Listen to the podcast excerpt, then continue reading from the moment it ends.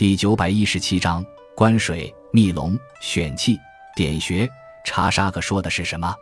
数千年来，看风水的习俗在我国民间长盛不衰。经过长期发展，各地、各代、各派的风水先生的工作内容也不同。归纳起来，主要有观水、密龙、选气、点穴、查沙等项。观水。就是看有无流水以及水的流向如何。风水学中有入山先灌水口之说，水口一般分为两种，即水流入之处和水流出之所。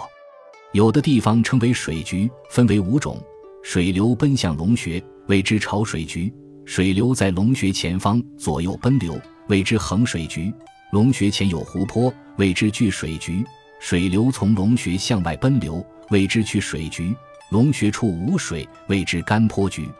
在信风水的人看来，水代表财，谁走则财失。密龙中的龙指的是地脉的行止起伏，因为从高处鸟瞰大地，平原上的丘陵，高原上的崇山峻岭，都像是卧龙或飞龙。龙之指为穴，龙穴分为大聚、中聚和小聚。大聚为省城都会，中聚为州邑大郡。小聚为小镇村庄，风水中的密龙就是找靠山。一般认为山脉绵延，河几处有轮有晕，说明该山有生气，为吉利；反之为凶。另外，山的形势也十分重要。选气，风水先生将气分为天气、地气、阳气、阴气、风气、水气多种，他们的工作很多时候就是找气。其诀窍可以归纳为气要高要正，比如找地气时要等到中元节气之日丑寅酉戌等时辰才行。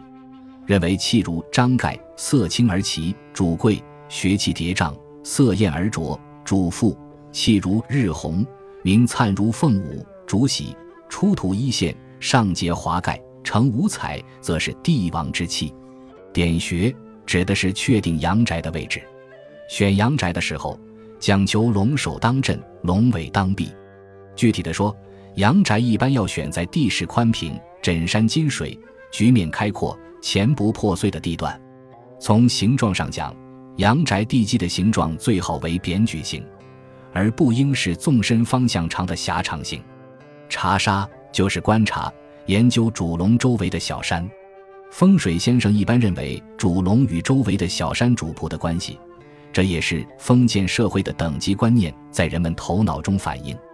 他们把主山旁边的小山称为势沙，环绕的小山叫做卫沙，面前势力的小山称为朝沙，绕抱穴后的小山称为迎沙，位于穴位左手的为上沙，右手的叫做下沙。